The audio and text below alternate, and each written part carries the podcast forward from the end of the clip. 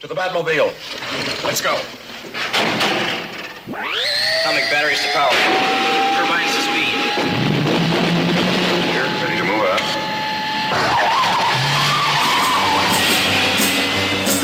Cômicos Enquadrados. Quadrinhos presos em áudios paralelos.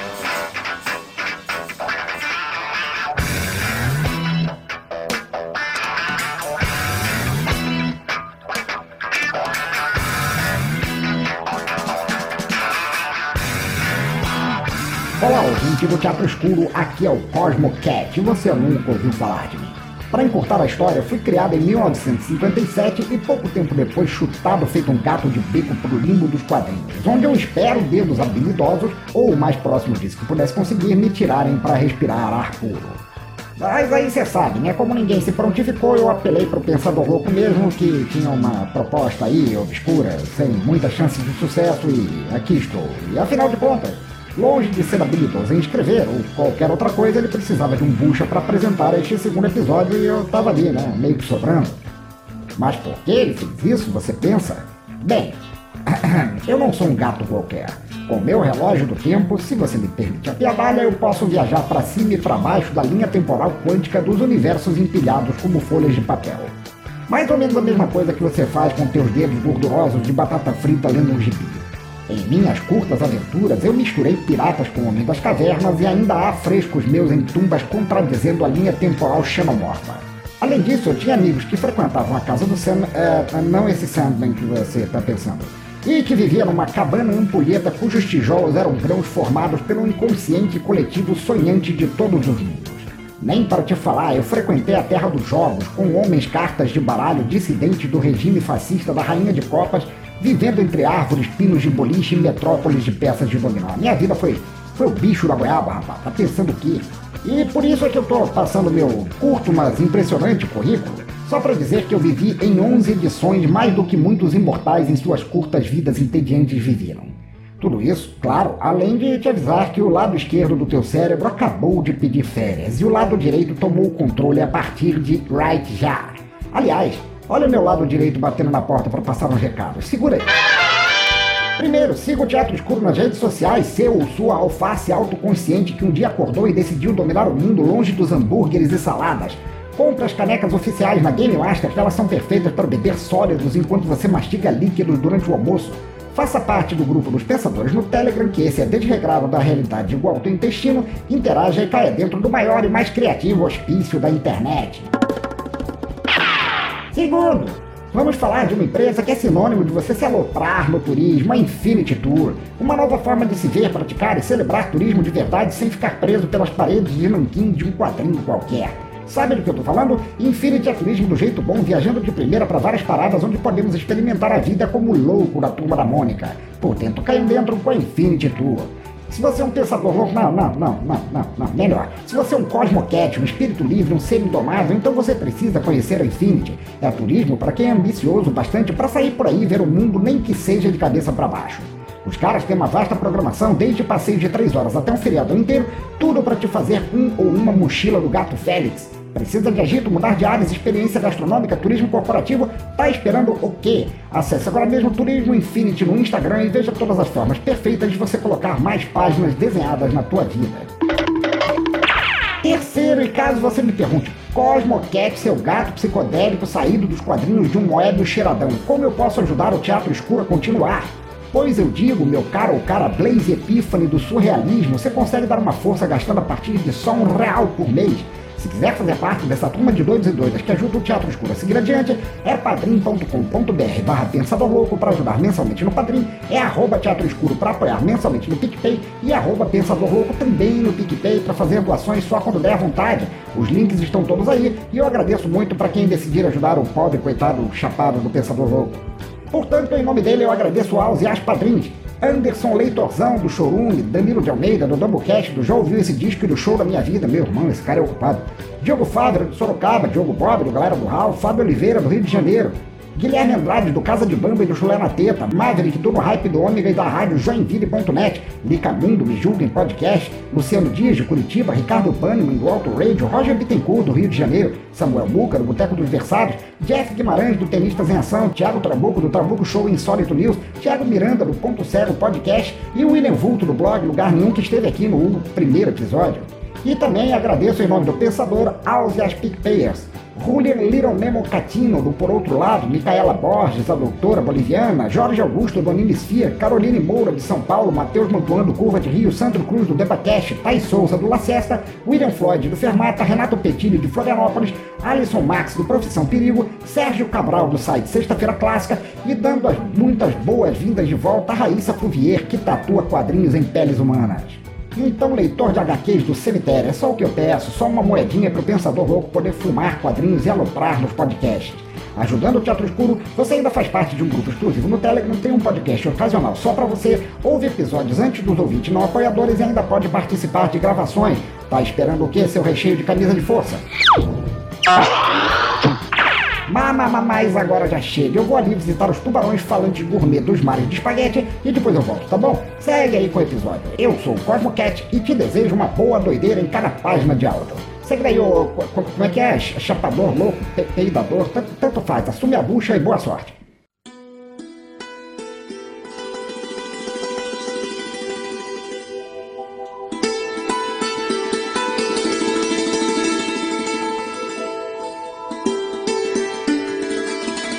Muito obrigado aí, Cosmocat, por essa bela introdução. E agora estamos aqui para falar segunda edição do Cômicos Enquadrados, o podcast de quadrinhos do Teatro Escuro. Estamos aqui para falar sobre quadrinhos surrealistas, como você deve ter lido no título. E se você não leu ainda dá tempo, pausa, vai, olha ali e confere que eu estou falando a verdade.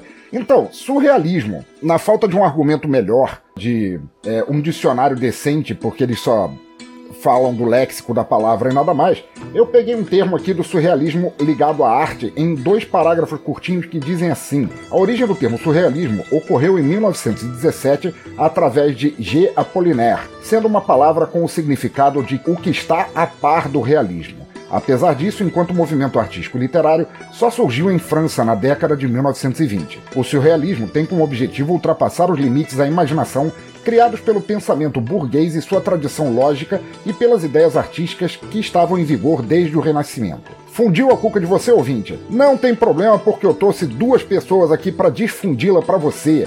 Porque ao meu lado, a mulher que ensinou Alejandro Jodorowsky a quebrar a quarta parede e invadir o subconsciente dos leitores, Milena Azevedo, por favor, se presente. Opa, pessoal, beleza? Um prazer estar aqui e vamos falar um pouquinho de surrealismo, de sonhos, de delírio, de absurdo, do simbólico, do poder do inconsciente. Eu que sou roteirista, né? Isso é um prato, um prato cheio. Tô aí. Eu, eu digo, eu costumo dizer que eu tô na, na luta, na guarnição aí de frente dos quadrinhos há 16 anos. Já vi de tudo um pouco. Tento fazer de tudo um pouco também e topo aí os convites para participar de podcasts bacanas como o Teatro Obscuro aqui e vamos mandar ver no surreal diálogo aqui. Muito bom, maravilhoso. E do outro lado, o homem que em cujas veias corre nanquim usado para desenhar os pesadelos de Flex Mentalo, Evaristo Ramos, se apresenta pro povo aí que ainda não te conhece. E aí, pessoal, tudo bem? Sou Evaristo Ramos, aqui do Pará surreal mesmo eu estar aqui na presença do Pensador e da Menos Azevedo. e vamos lá. Tô aqui mais para aprender do que para falar alguma coisa. Então tá, assim, pra, já que eu li aquele parágrafo para me eximir de ser uma besta e não saber falar do assunto, que é uma coisa que acontece muito com relação a mim, eu queria passar a bola para vocês, assim. Qual foi o primeiro contato de vocês com o surrealismo, especificamente nos quadrinhos? E como é que esse gênero, se é que se pode chamar de um gênero, talvez um estilo, artístico que, que serve a, a pintura, escultura, cinema, etc e tal, e quadrinhos que a gente está falando aqui, como é que ele garfou vocês? Olha, caramba, essa pergunta aí é complexa. Até porque eu, tava, eu, eu, fui dar uma, uma lidinha né, no surrealismo, porque já faz alguns anos que eu cursei História da Arte na faculdade, e aí eu vi que coisa engraçada que acontece com as histórias em quadrinhos, né? Porque os quadrinhos surrealistas, os primeiros quadrinhos surrealistas, eles são feitos antes mesmo do próprio termo ser cunhado e antes do próprio movimento surrealista de 1924, né, o manifesto lá do, do Breton. Sim. Eu não vou dizer a vocês que o primeiro quadrinho surrealista que eu tive contato foi o, o Leronimo, né, do Winsor McKay, porque não foi, né? Mas eu puxando aqui pela memória, eu acho que foi o Moebius, a garagem hermética, ou Asilo Arcan, entendeu? Já na década, isso já na década de 1990, né? Lá pro meio, do meio para o final da década de 1990, sabe? Acho que foi isso aí. Comigo foi praticamente com o Moebius também, né? Olha só, temos uma tendência aqui. Eu acho que o Moebius, assim, foi praticamente a primeira vez de quase todo mundo. Pelo menos acho que tem minha idade assim também, né? Com esse tipo de coisa, cara. Aquela, aquelas artes dele, cara, aquelas coisas. Oh, eu, moleque, quando eu vi aquilo, eu fiquei doido, né? Tinha acabado de conhecer a Kira, e aí eu peguei o Moebius, assim, umas artes dele na biblioteca também. Aí, cara, foi só piração na minha cabeça, né? Claro que na época eu não, eu não, eu não tinha noção do que era surrealismo, né? Sabia que aquilo era diferente. A, a primeira coisa que eu considero, não, não que ela seja é, defensora do, do termo, mas a primeira, primeira vez que eu considero ter encontrado uma coisa que eu surreal nos quadrinhos foi num quadrinho da Turma da Mônica quando eu era moleque lá nos anos 70, assim, final dos anos 70, início dos 80, que eu me lembro de ter pegado um gibi da turma da Mônica. E claro, quando você está lendo um gibi, aquilo que você está lendo ali é a realidade daqueles personagens. Eles estão vivendo aquilo, naquela página diagramada, entre quadros, etc e tal. E tinha dois quadrinhos assim, da Mônica conversando com a Magali por telefone. Vem aqui em casa, não posso, não sei o que, tá chovendo, não, minha mãe não vai me deixar sair. Até que a Mônica enfia a mão pro lado e ela quebra a separação entre os dois quadrinhos e transforma num quadro só. E de repente as duas estavam no mesmo lugar. Caramba! Eu falei, peraí, calma, mas pode isso? Tipo assim.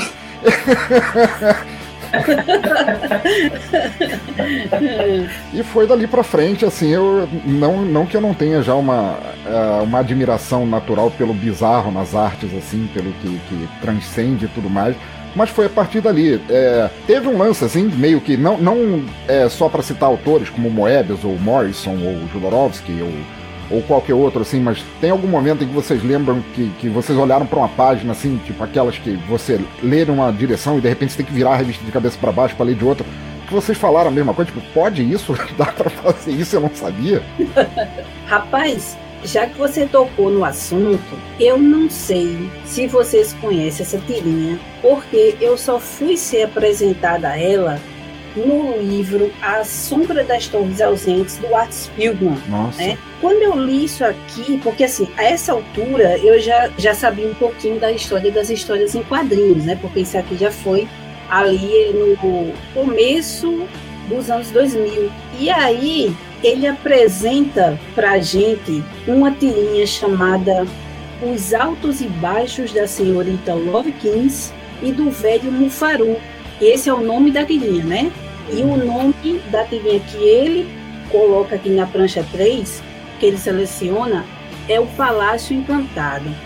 E essa tirinha, ela foi feita em 1904, Uau. ou seja, antes do Winsor McKay fazer o Leronino em Slumberland, pelo Gustav Verbeck, ou Verbeek, porque ele também é, escreve com, com, os dois, o sobrenome dele é Beck, V-E-R-B-E-C-K, ou V-E-R B-E-E-K. E aí, essa tirinha acontece isso.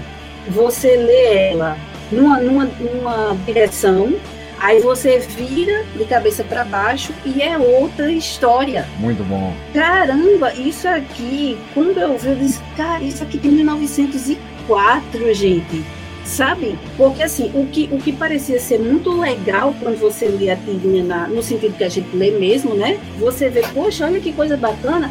Quando você vê, caramba, tudo ao contrário, sabe? Não tá acontecendo nada bom, é, é, é coisa ruim que tá acontecendo, sabe? então, assim, isso aqui eu achei fantástico. Não me lembro de ter lido um outro material antes desse que tivesse essa mesma pegada, assim, de você, de ser uma tirinha toda, porque é aquela tirinha com seis quadros, né? Sim. E você ler uma, uma, uma historinha já, né? Toda desse jeito, sabe? Eu achei isso incrível. Aí eu fui pesquisar um pouquinho do, sobre o artista, né? E ele tem ascendência alemã, mas ele nasceu no Japão. Nossa! E depois ele vai estudar em Paris e, por fim, vai para os Estados Unidos, né? Para poder publicar lá nos, nos periódicos que estavam surgindo e que traziam já aqueles, as primeiras tirinhas, né? Sim. E assim, que coisa interessante, né? Que coisa assim, porque foi o Spielberg que me, que me mostrou. Porque eu não ia conhecer esse artista e essa tirinha se não fosse a sombra das torres ausentes. Eu acho que isso é uma isso é um, um ponto fixo da arte. Enquanto a arte existe, sempre tem alguém que dá aquela puxada, e se eu fizer desse jeito e, e levar aquilo novamente para outro patamar, né? É, é muito interessante, Isso. é o que mantém a arte viva, eu acho, eu, eu acho fantástico. E você, você senhor Evaristo? Qual foi aquele momento em, em, que fez aquele pleque de lâmpada explodindo na tua cabeça, assim? Eu não lembro de nenhuma experiência assim, como a Milena citou aí, né? De ter, essa, ter que girar material assim e tal. Mas eu lembro de, de ter é, é esse pleque na cabeça quando eu vi um mangá pela primeira vez, né? Olha só. Eu acostumado a ler só gibi, super-herói, Turma da Mônica, eu nunca tinha visto um mangá na minha vida, né? Aí, cara, quando eu peguei um que eu vi o uso de onomatopeia com aquela, linha de ação e alguns, alguns painéis de cabeça para baixo que eu obrigava a virar para te, pra te ver direito né, o desenho, aí sim caramba, só dá para fazer isso.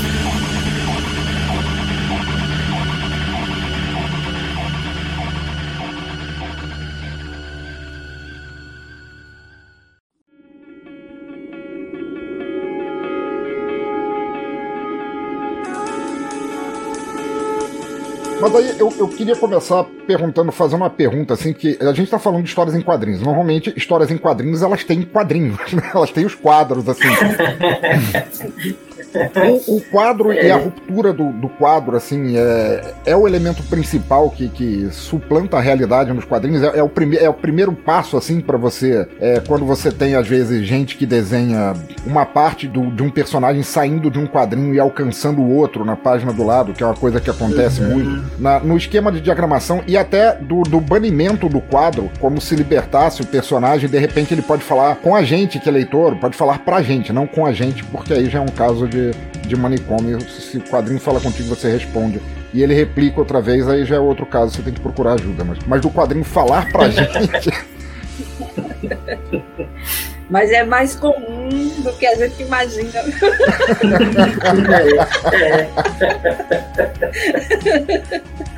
Como é que vocês veem esse lance do quadro? Tanto você, Milena, como escritora, e Evaristo como, como quadrinista, como é que vocês veem essa função do quadro como elemento narrativo, mas não apenas uma parede onde os personagens podem encostar e também como algo a ser rompido, assim? Porque eu acho que talvez seja a primeira ruptura da, do, do formato padrão dos quadrinhos, né? Sim. P posso começar, Evaristo?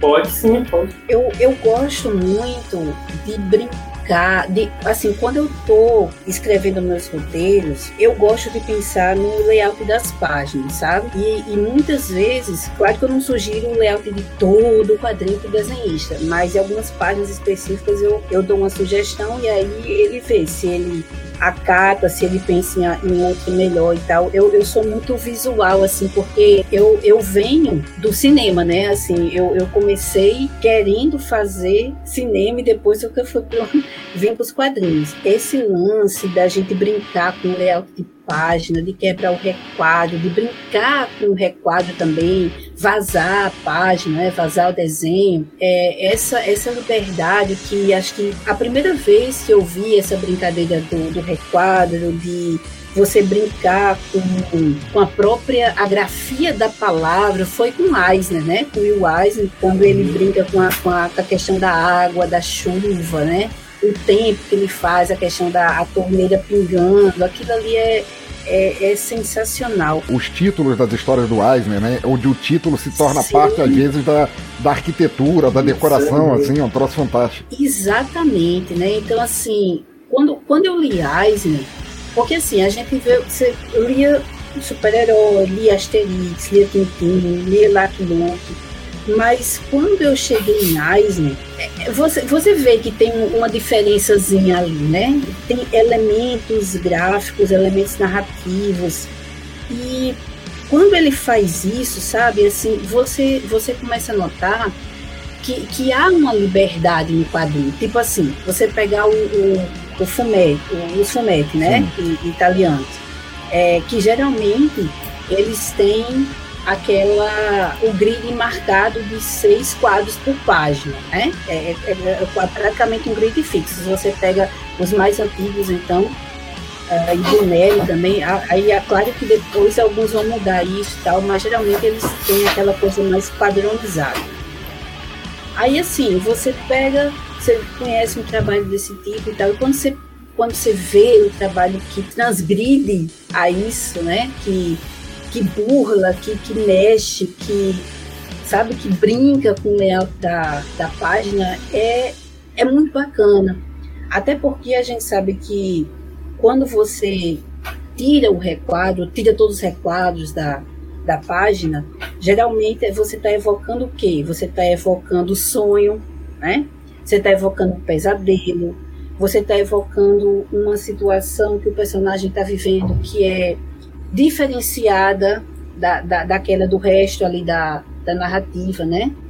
Então, essa brincadeira, sabe? Com, com, com os requadros e com os elementos mesmo gráficos e narrativos da, do layout de página, isso é bacana, né? Seja um quadrinho surrealista ou não, mas isso, e também como você falou aí, do quebrar a quarta parede, né? Do personagem que fala com o leitor, isso é muito bacana, sabe? Porque quando, quando você vê assim pela primeira vez, agora é que vira modinha, né? Com se é de TV, filme e tal, mas quando você vê pela primeira vez, é, eu não lembro qual foi o primeiro que eu vi assim, mas é impactante, né? Desculpa te interromper, mas pro pessoal de hoje em dia, não apenas a quarta parede é, é ultra utilizado, como quem inventou foi o Deadpool, né? Ah, é. é isso. Ah, é. Genialidade do Love Life. Sim. Sim, é. Mas essa, essa quebra mesmo da, da, da quarta parede e, e, e da brincadeira com, com os layouts de página é, é muito bacana. E assim, quem, quem, quem fez muito isso, além do Aiza, né, foi o pessoal lá da, da Metal Urlan. Sim, Né? sim. Foi Moebius, foi Drillé, né? Manara. E isso, Manara também. É, quando quando, quando eu, eu, eu peguei ali de novo o, Slow, o Lone Sloane para dar uma furiada do Drillé, que a Pipoquina aqui lançou, aí eu, né, eu, eu, eu, eu, sou, eu sou, eu gosto muito, sabe, daquilo que o que o Drillé fez, que o Casar fez, assim, essa parte dos franceses da década de 70 é muito gostoso de ver o que é um visual diferente, né? Aquele a arquitetura majestosa, aquela coisa porque ele dava muito com né, outro, outros mundos, né, extraterrestres, culturas diferentes, então ah, padrões diferentes e, e é muito bacana você ver isso. E também que eu estava me lembrando aqui os quadrinhos do, do Nick Fury é, feitos pelo Jim Steranko, né? Ah, sim, que com ele certeza. também trazia esses elementos aí de cultura do, do pop art, né, do, do surrealismo também. Aí você brinca também com chega meu Deus, Valentina, que eu esqueci o nome dele agora, com Crepax, né? Isso, Guido Crepax. O Guido, o Guido Crepax que faz Valentina entrar, às vezes aqueles nos sonhos delirantes ou, ou ele encontra é, raças diferentes, né, também que tem forma de se comunicar, se expressar, se vestir, né, de forma diferente. E isso aí, né, é, é, é, é gostoso da gente ver, porque no, no filme você vê esse negócio continuado, assim, né? Você vê a imagem fílmica com som, com... e no quadrinho você pode se detalhar mais, se debruçar, você vê com mais calma, digamos assim, e você se sente mais, eu acho que imerso, sabe? Para viajar ali, para delirar ali na, na história. Eu, eu queria fazer. Isso aqui é um pequeno parte, não tem absolutamente nada a ver com, com o tema do episódio, mas ao mesmo tempo tem algo a ver com o que a Milena falou. Eu já te devolvo a palavra, assim. Como é que é, vocês é, se sentem, é, você, Milena, como escritora, você, Evaristo, como, como desenhista, como quadrinista, é, com alguém tipo o Alan Moore? Porque a Milena falou que ela gosta muito de, de ela é muito visual, ela gosta de escrever muito, ela não necessariamente faz a página pro desenhista, mas ela descreve o máximo possível e tal. E o Alan Moore, eu considero isso um, um, uma das várias críticas que eu tenho a ele, ele tem a mania de desenhar as páginas pro desenhistas. para ter certeza que eles não façam fora do pinico ali. Ele desenha e, com palavras. É, ele desenha com palavras não. Tem, tem, tem vezes em que ele realmente desenha as páginas. Eu quero nessa posição aqui. Eu quero é. desse jeito. O, o, quanto isso tira a, a, liberdade do artista, do desenhista, de, de, de colocar a sua, sua, sua visão, sua própria interpretação daquilo no, nos quadros, assim. De, deixa, é, Evaristo, deixa eu só permitir pode, um parêntese aqui, viu? É, quando eu falei que eu penso na página e passo, e faço sugestão de layout do desenhista, é sugestão mesmo de bolinho pauzinho, eu faço a cena, né? Claro que da, daquele jeito tosco que eu sei fazer mas eu, eu não exijo que o desenhista ele faça desse, daquele jeito que eu pensei, entendeu? Até porque às vezes na descrição do texto, né, que eu faço da cena, pode ser que não fique tão claro como é que eu gostaria de passar aquela mensagem, como é que a câmera, né, o enquadramento vai estar posicionado. Aí eu faço, passo para o desenhista esse esboço, entendeu? Do, do layout da página. Só que não é assim, ele não tem obrigação de seguir aquele layout, sabe? É uma sugestão, é para mostrar a ele como é que eu tô visualizando. Aí, às vezes, quando ele capta, né, o desenhista bom, ele, Milena, peraí, peraí. Aí, aí ele mostra, muitas vezes, já aconteceu várias vezes, né?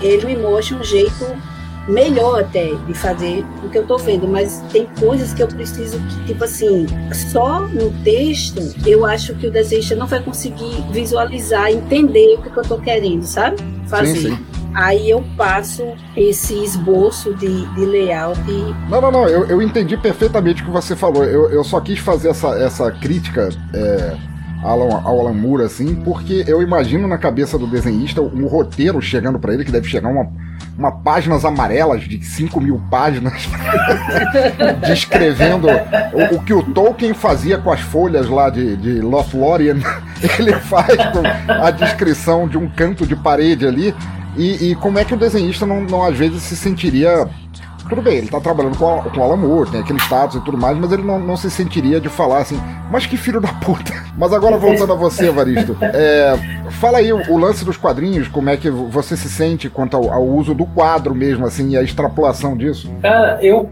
assim, mais uma vez, a primeira vez que eu vi esse tipo de, de uso foi com mangá. Aí depois, quando eu fui conhecendo outros quadrinhos e eu fui vendo isso, cara, foi um absurdo assim na minha cabeça, né? Porque é, até então, eu, eu só consigo fazer ali usando os requadros tradicionais, né? Eu não consigo fazer aquelas aspirações que nem eu vejo, por exemplo, no retalho lá com o Craig Thompson, Sim. que ele distorce os painéis, ele vira em ângulos absurdos. Mas assim, como a gente mexe com quadrinho, né, cara? É um. Uma pessoa me perdoa o meu tanto de uma, porque ele sabe comer a cabeça, né?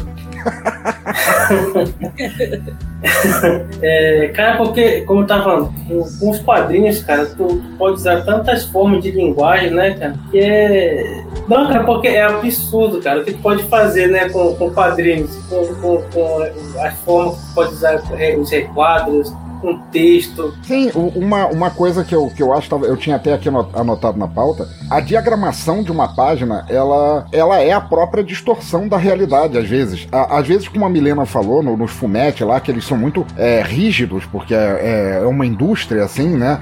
Com os seus Dylan Dog, os seus Tex, os seus Martin Mister e, e etc mas às vezes é, os próprios quadrinhos eles fazem uma distorção da, da realidade na forma que eles são apresentados, né? No, do quebrar até o formato quadrado do quadrinho em si de torná-lo maleável para servir como, é, como elemento narrativo, como aquele, aqueles, é, aquelas histórias em que uma ponta do quadrinho acaba virando uma seta que não aponta necessariamente para o próximo que você deveria ler, sabe? Aquilo tá, tá de certa forma se tornando um elemento narrativo em si. E o fato de você poder subir ou descer, ou como a gente falou antes, de ler uma revista de trás para frente ou de cabeça para baixo, muda isso. O quadro em si, não, não apenas falando da história, mas sim, sendo parte da história, a disposição dos quadros também pode ser bem surrealista, né? Pode distorcer muito a realidade do que vocês estão vendo, né? Pode, pode sim. É, sim, agora deixa eu só fazer um adendo sobre Moore, viu? Que uh, o meu amigo aqui, o Gabriel Andrade Júnior, fez trabalhos com ele, né? É, porque os dois eram da Avatar e tal, e ela escolheu ele para desenhar. Começou com o Process 100, e aí depois eles fizeram outros trabalhos, o Cinema Purgatório, que foi lançado completo aqui pela Panini, seis volumes e tal. Sim. E Gabriel me disse o seguinte: que antes de Alan passar o roteiro, ele passa assim o argumento dele é quase um conto, sabe? Só que é um conto com várias páginas, para introduzir o desenhista naquele cenário, naquela atmosfera, com seus personagens. E aí ele diz que quando ele percebe que o desenhista, assim, tipo, entendeu a proposta dele, entendeu o que ele queria, ele deixa bem aberto. É, ele diz que, assim, ele diz, Gabriel, é, é Gabriel falou para mim, né? É, aqui é, eu confio que você vai fazer de tal forma. E ele deixou o Gabriel em alguns momentos assim, bem livre, sabe? Sem aquela escopeta mirada pra cabeça dele. É, sim. Porque assim, eu, eu entendo esse, esse preciosismo de controle, assim, porque às vezes, quando você pensa, né, que você chega e pensa aquela história como um todo e descreve o que é que os personagens lá no fundo estão fazendo, né, assim, minuciosamente, porque algumas coisas, porque assim, o Watchman é assim, né? porque muitas vezes o que os personagens estão fazendo lá no fundo, mais à frente na história, vai ter importância. Né? É, ele, roubou isso do Orson Welles, né? O Cidadão Kane, é, que também usa isso. É, Cidadão Kane. é, e também ele faz muito isso na Liga Extraordinária, né? Sim. Então, assim, é, eu, eu, acho que para você ser um bom parceiro desenhista de Alan você tem que entender que realmente, assim, é como se ele, ele é o autor, né? Ele é o autor ali do, do texto, e quando ele faz aquelas colaborações com seus desenhistas, que o desenhista também é, sugeriu o personagem ou falou também sobre uma parte da história e tal, eu vejo assim, pelo que eu entendi com o Gabriel, sabe, quando ele vê que que tem uma cumplicidade ali, ele deixa um pouco mais solto, assim, ele, ele detalha, mas em alguns momentos ele diz assim, ó, oh, aqui eu quero que você faça isso. Então, assim, confio no que você vai, no, no que você vai fazer, entendeu?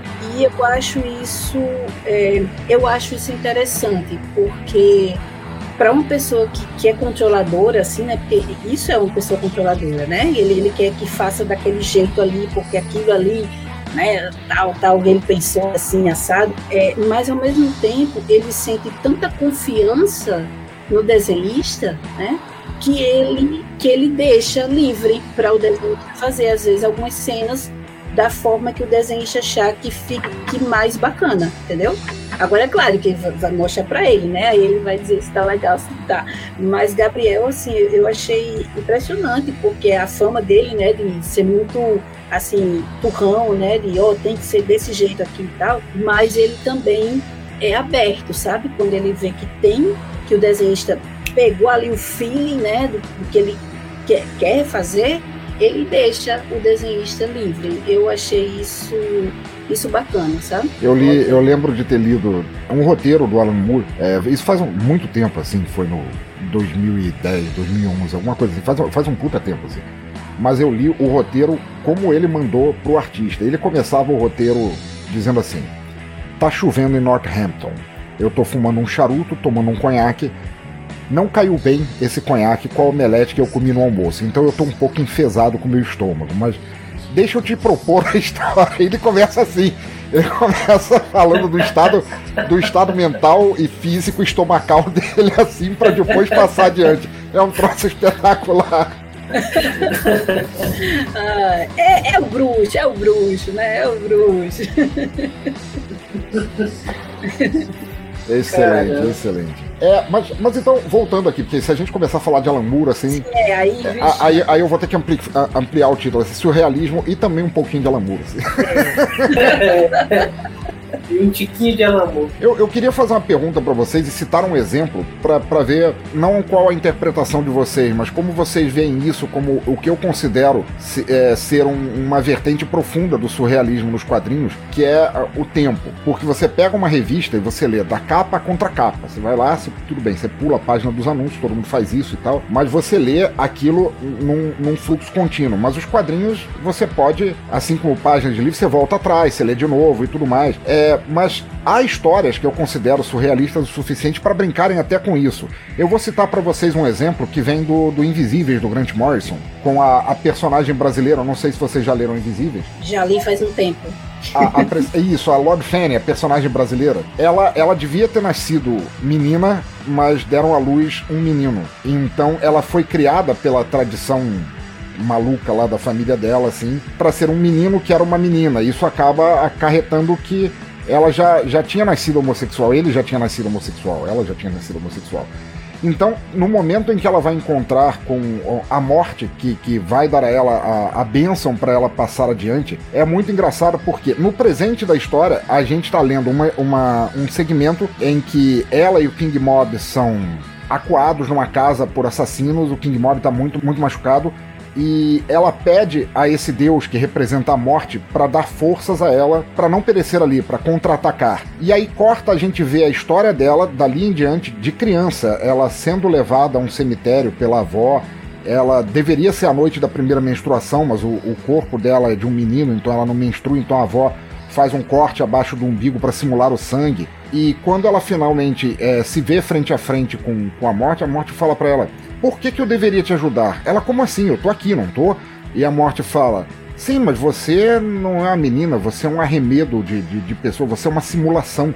Por que, que eu deveria te ajudar? Por que, que eu deveria te dar poder quando você tiver não sei quantos tantos tantos anos para você enfrentar o inimigo tal só por causa disso. E a solução dela é, é assim, porque eu posso te contar a piada que vai te fazer rir. E a morte começa a rir. Mas a gente tá vendo isso depois de ver a, o momento em que a Lord Fene adulta pede esse poder. E nós estamos vendo depois, porque nós estamos lendo as páginas progressivamente, o momento dela de infância citando aquilo já. E nós sabemos que aconteceu porque a gente acabou de ler, mas ela não sabia. Ou seja, é uma brincadeira temporal muito grande, isso dá um nó na cabeça das pessoas. O, o fato de você poder usar o avançar e o voltar das páginas como momento de, de é, confronto temporal. Como é, que, como é que vocês veem isso? É surrealista o suficiente para dar um nó no cérebro da, da, pessoa comum? Com certeza, né? Eu estou tentando ver onde foi que eu também já li algo assim, mas não tô. Agora não está me, me, me vindo nada a cabeça. Aliás, até veio algo parecido assim, não sei se vocês já leram a graphic novel do Thiago Souto, Labirinto. Não, não é, vi. Não li. É, é, é muito não. bonita, é muito bonita porque assim é, é um brinquedo do menino uh, que o menino teve na infância, certo? Que o menino criou aquela coisa da, da imaginação, né? Da infantil, que você cria todo um mundo e, e, aquele brinquedo que é de plástico, no sonho da criança, né? No, na brincadeira, ele vira o melhor amigo do menino, eles vivem altas aventuras e tem aquele mundo ali de sonho, né?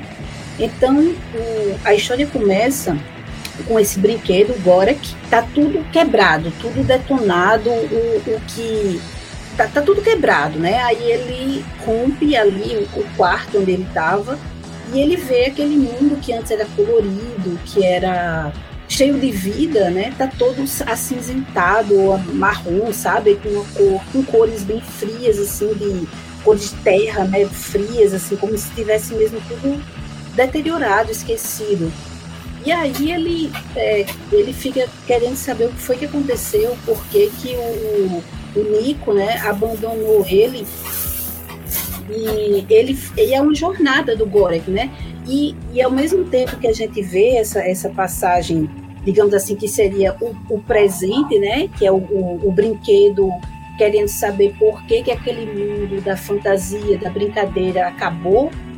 É, a gente tem flashes ali uh, de mostrar ele brincando com o menino naquele mundo que era realmente colorido, né? Que era especial e passagens também da infância problemática do menino, né? Ele criado por mãe solteira, é, os meninos maiores zombando dele, batendo nele, entendeu? Até que vai chegar um momento em que o Gorek ele anda tanto que ele encontra uma, como se fosse uma bola de gude e aquela bola de gude fala com ele e tal, e aí ele entra num outro, ele quebra a parede, né, e entra num outro espaço dentro ali da, do sonho, né? Um espaço completamente diferente. E aí vem um robozinho e o robozinho informa ele que o Gorek não devia estar ali, porque aquilo ali era a realidade. E os sonhos não conseguem entender a realidade, sabe? Muito bom. É, é, é, essa, esse quadrinho é muito lindo. É assim, quando a gente. Não vou contar aqui o final da história, né? O que, que acontece com o menino tal, mas assim, é lindo, é, é, é triste, porque remete justamente aquele, aquela. É, é meio. Tem uma, uma levada um pouco Toy Story também, entendeu? Quando Sim. você é criança, que você, né, que você se apega àquele, tem aquele brinquedo especial. E aí depois que você vai, vai crescendo, então se acontece alguma coisa com você, é, aquele brinquedo fica num, num canto, né? Porque a gente vai amadurecendo, né? Enfim, tem outras coisas que a gente vai descobrindo na vida para fazer. Mas é um quadrinho muito bonito e agora que você falou, ele também briga com essa questão do tempo, de, de presente, passado, né? E a gente e, e, um, e um futuro, sabe, de sonho, realidade. Eu acho muito, muito gostoso, muito bonito o labirinto do teatro. Excelente mesmo. Ouvinte, só para você saber, eu vou tentar achar links para vocês comprarem ou conhecerem todas as obras citadas aqui vou perder o, os poros da minha careca, porque eu não tenho mais cabelo, para tentar achar tudo, mas eu vou conseguir. e você, Evaristo, já, já, Cara, já se é... deparou com essas brincadeiras temporais que quadrinhos podem já, fazer? Já, já, já. Mas a, a, que eu quero citar aqui é uma que tem no Espiga, de Portugal. Olha aí. É, não sei se vocês já leram Espiga, já li, sim. Pois é, tem um trecho em que o, perso o personagem ele pega um tênis para arremessar numa, numa entidade que aparece no quarto dele. É logo, acho que é no começo do quadrinho até. É, no, é, no começo do quadrinho. Então, quando ele arremessa esse, esse tênis, tem o, o, o, painel do tênis sendo arremessado, e na página seguinte, enquanto o tênis está tá sendo arremessado, né, tá fazendo percurso, tem uns painéis em que ele se lembra de como de quando ele ganhou esse tênis, né? foi do, do é, da namorada dele, cara. Aí tem lá, tem uns quatro painéis dele, lembrando que ele ganhou esse tênis. E uns dois ou três painéis seguintes, o tênis acertando o rosto da entidade. Muito bom. E, cara, o Espiga, ele brinca bastante com isso também. De esticar o tempo com, com os painéis. Tem, tem página assim que tá cheia de painel com painel pequeno com, com lembrança. Sim. E tem página que tem só um painel. É bom, cara, bom demais. Eu, não, eu não, não, nunca li, não. Não conheço, eu vou procurar. Procure é que, que vale demais Portugal, a pena. Portugal é um autor que eu sigo ele quando comecei a me entender, querer fazer quadrinhos, eu conheci o em Portugal fazendo as tirinhas no Facebook e desde então ele é uma das referências para mim assim, fazer quadrinhos. Milena falou um negócio que é interessante sobre o conceito do Toy Story, mas a gente não veio aqui para falar de animação, a gente está falando de quadrinhos, mas o fato do Toy Story, eu considero um dos maiores erros de Toy Story é a segregação dos, dos brinquedos dentre, dentre os brinquedos, assim. Uhum. Porque o Woody, o Buzz e a Jessie, a tirolesa e a, o cabeça de batata e todos eles, então eles falam, têm mobilidade, eles têm função, expressão e tudo mais na história. Mas há brinquedos entre os brinquedos do Andrew que não tem isso. Tipo, o xilofone ele é usado de escada em, em algumas cenas de desenho. Ninguém perguntou pro xilofone, ele é um brinquedo também. Ele devia ter direito de resposta. Sabe, os bloquinhos de montar eu nunca vi eles dizerem uma palavra. Mas agora, voltando para os quadrinhos, em compensação, a gente pega quadrinhos tipo Gato Félix, que começou em quadrinhos e depois virou animação, hum, em que tudo é personagem. O, os prédios falam, as lixeiras falam, a, as pedras falam, assim como o Bidu conversa com a Dona Pedra e tudo mais. Eu não quero imaginar que houvesse uma história em que o Gato Félix usasse a privada e a privada falasse com ele durante. Que ia ser um diálogo péssimo.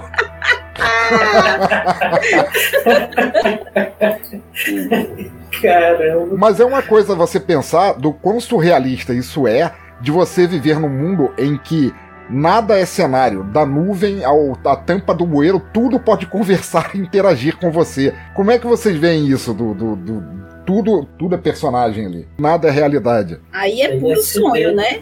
É tudo. É LSD puro aí. O Gato Félix, assim, você pega esses desenhos mais antigos também, que, que eram desenhos, depois né, eram animações, é, animação junto com quadrinho e tal.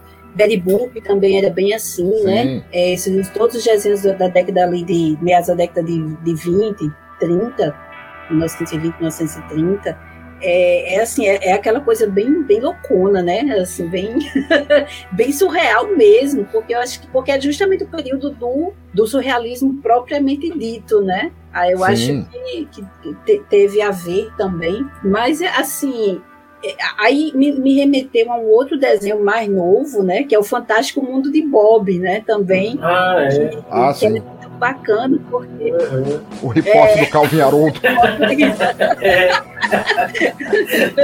É, E assim, isso é bacana porque quando a criança vê, né, a criança se identifica assim de imediato, né? Porque assim, na cabecinha da criança, com certeza, porque se a criança conversa com uma boneca, né, ela conversa assim, ela conversa com objetos inanimados também, que ela pode, né? A criança pode, né?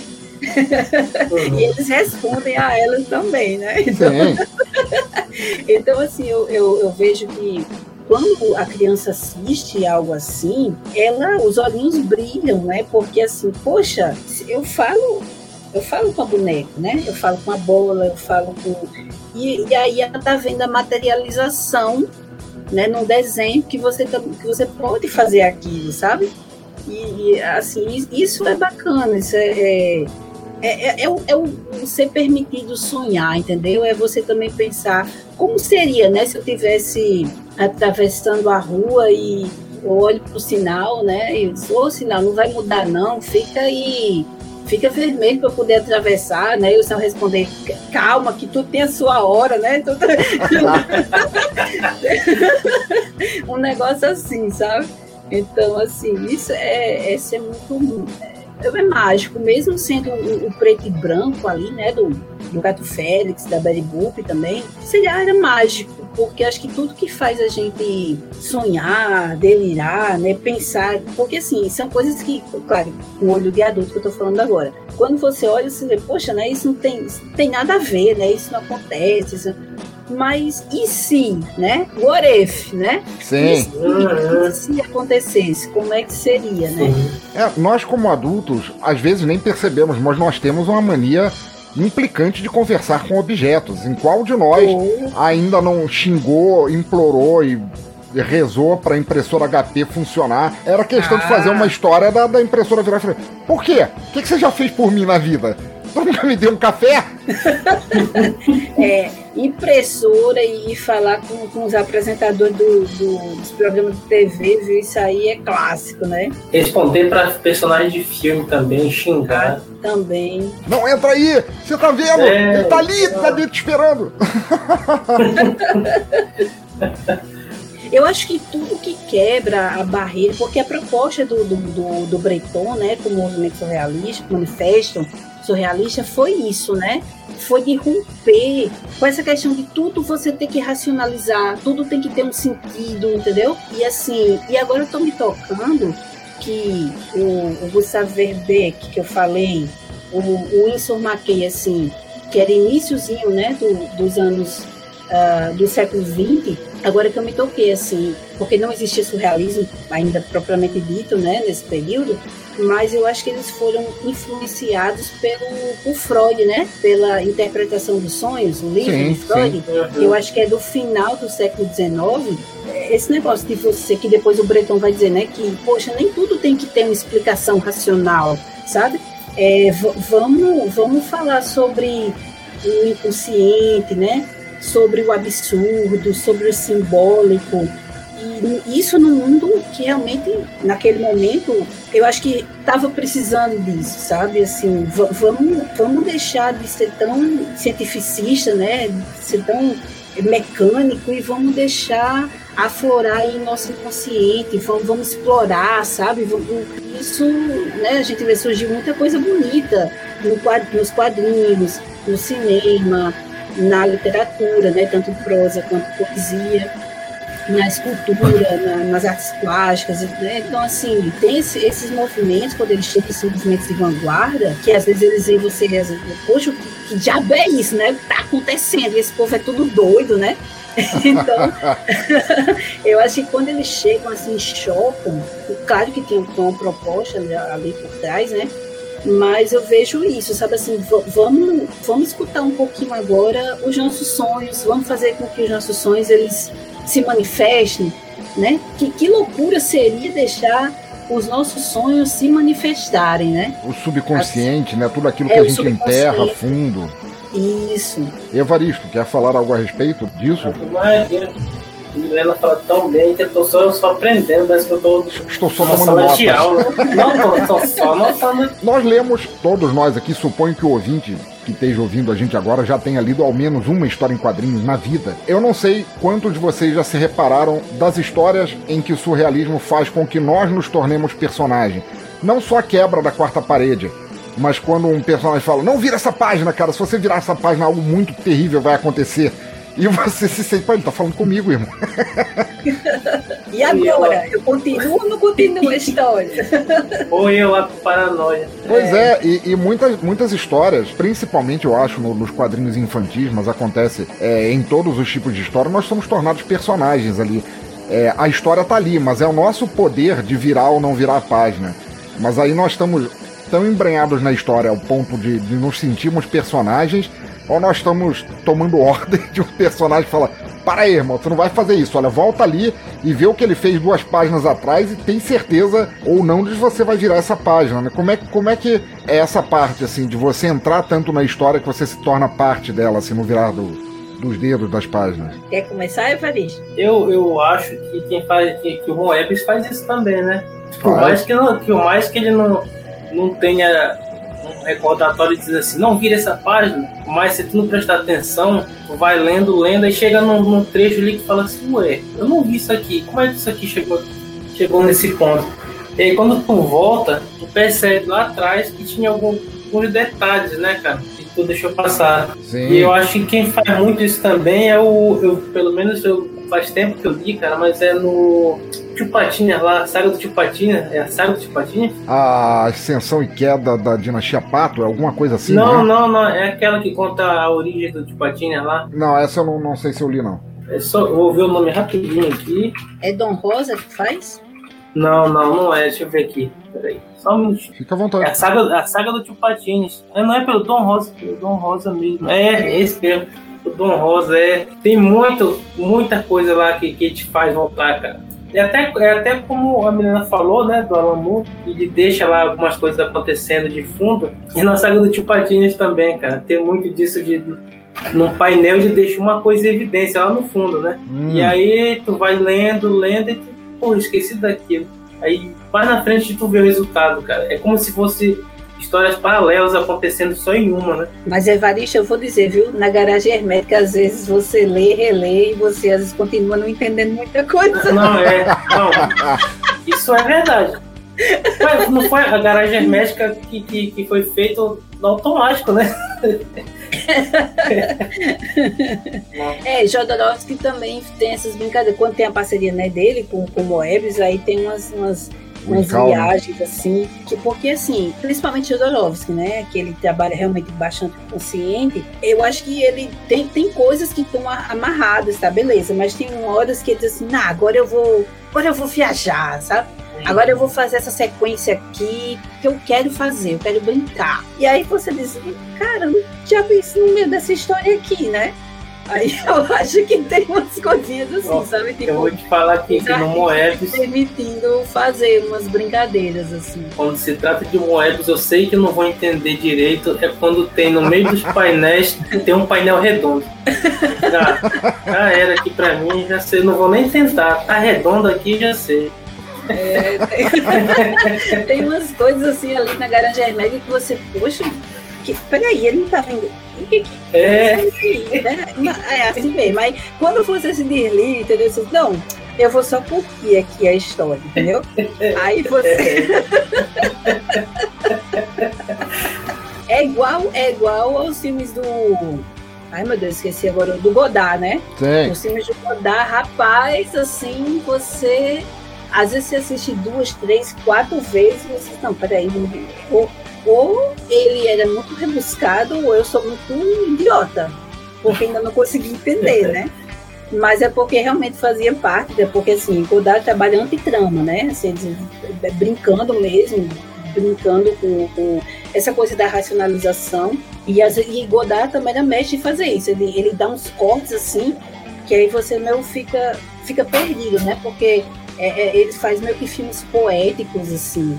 Então, claro que tem uns que tem crítica ali e tal, mas é uma coisa que é uma é uma forma de fazer uma estrutura, como ela, ela é diferenciada, ela é diferente, né, daquela da narrativazinha tradicional ali, da arquitrama, bonitinha, a gente fica meio que perdido.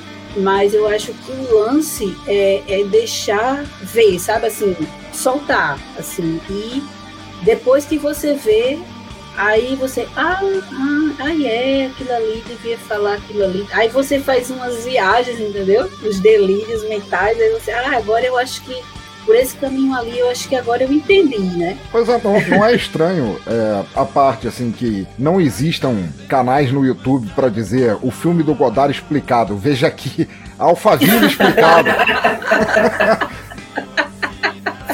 a Alphaville até hoje eu não entendo. Eu acho que a Alphaville é um do, eu estava até comentando, porque assim, o, o Pepenguça, né, o, a minha graphic, ela tem uma pegada, assim, uma referência grande em Alphaville, e aí eu, eu conversei conversando com o próprio Gabriel Andrade Júnior, e eu disse, rapaz, assim, se você for ver Alphaville, ainda é um dos filmes mais lineares de Godard. Sim, Se você for ver, porque os outros são assim, você, você, peraí, rapaz, o que é isso? Peraí, eu, agora já estamos aqui, mas não estava ali, agora, né? E, Ah, não, ele brinca muito com isso. É, Je vous salue Marie, Acossados. Meu, nossa! É, a coçada ainda, ainda tem, um, tem uma, linear, uma linearidadezinha, assim, que você ainda percebe. Mas, assim, tem, pronto, o, que- o que eu vi recentemente dele, que foi, acho que foi, foi elogio ao amor. Meu amigo, eu, aí eu disse, não, eu vou, assim que terminou, eu falei, não, eu vou ter que rever, porque eu acho que em algum momento eu me perdi aqui, eu não, não consegui captar muito bem, não.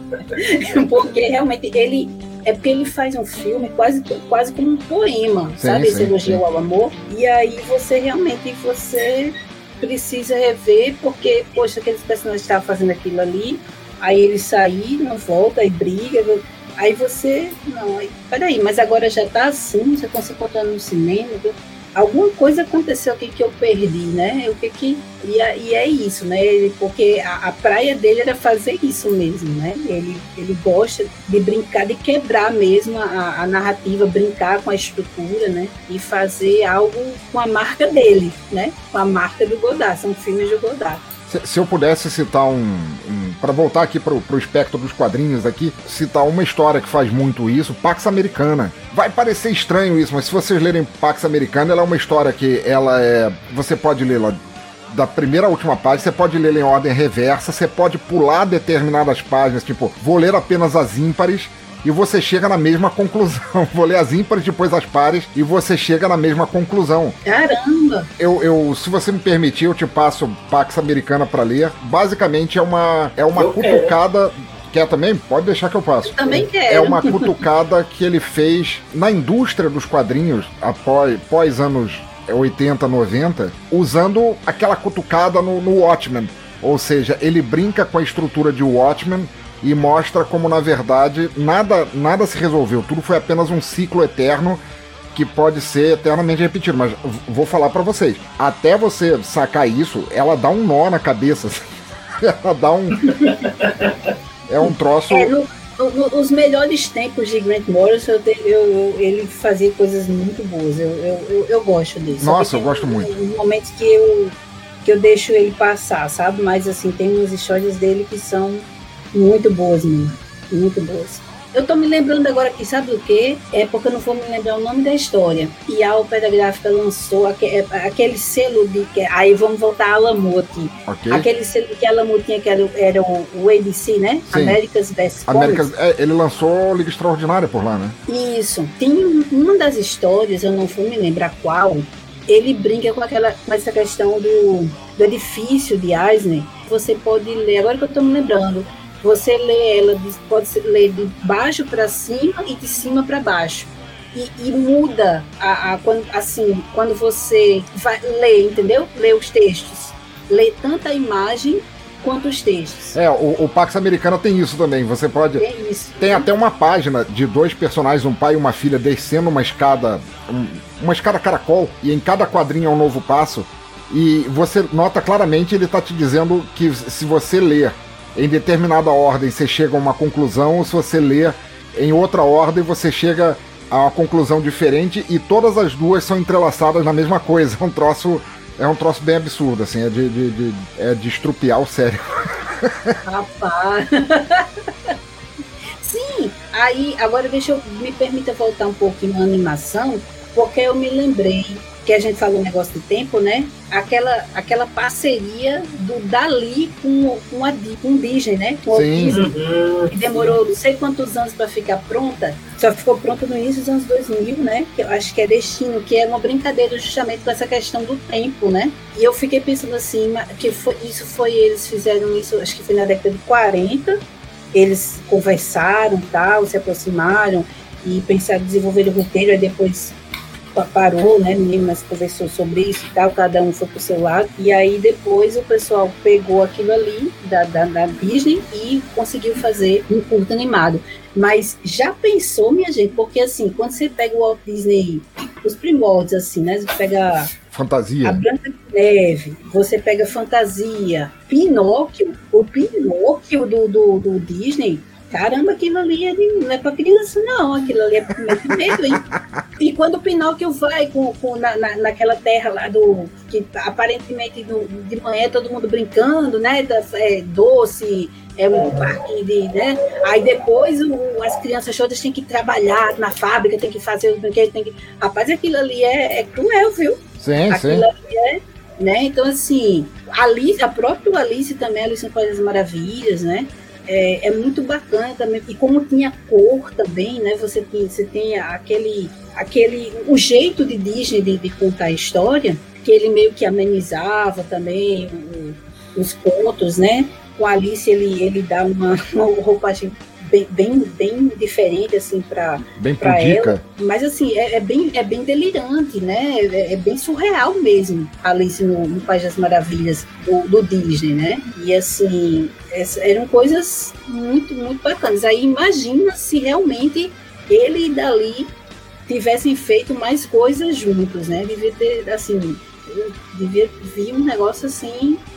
Ah, fantástico, né? Afinal de contas, o Dali ele se tornou quem ele era por causa do Luiz Buñuel, né? Que talvez seja Buñuel. um dos maiores nomes do surrealismo.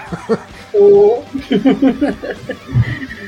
Buñuel é Buñuel, viu, meu amigo? Nossa. Buñuel. Nossa, nossa, eu acho que uma vez por ano eu assisto cada um dos filmes dele, assim, o Discreto Charme da Burguesia, O Anjo Exterminador, É, eu adoro também, viu? Via Láctea, Eu não- nossa. Eu, eu não lembro se é o Discreto Charme da Burguesia ou se é o Fantasma da Liberdade, que tem uma cena que quando eu vi me impactou assim muito, porque eu falei, poxa, ninguém pensou nisso, né? É, é um grupo de pessoas que chega numa casa, aí assim, quando eles vão ao banheiro, todo mundo é junto, entendeu? É tudo aberto, cada um faz as necessidades ali, tudo. E quando eles vão comer, é cada um separado, numa salinha, aí desce uma mesa, assim, que tá na parede, né? Desce a mesa, você come, né? E eu achei isso muito muito incrível, né? Porque geralmente, assim, o normal, né? Você fazer o contrário. E aí, é, depois conversei com algumas umas amigas, uma senhorinha psicóloga, amiga minha, né? Ela disse assim, não, mas o, o ato de comer, o ato de se alimentar, deveria mesmo ser um ato solitário, porque é, é, é, você se alimentando e muitas vezes você tem que ficar preso à questão de formagem, etiqueta, né? E você queria estar tá comendo mesmo com a mão, queria estar, tá, né, se lambuzando, entendeu? Sim, comer é um ato, é um ato animalístico, né? É, animalístico, é, o nosso, é, é. é a nossa ancestralidade ali lutando. Se a gente pudesse, comeria enfiando a carne na comida e vai. É.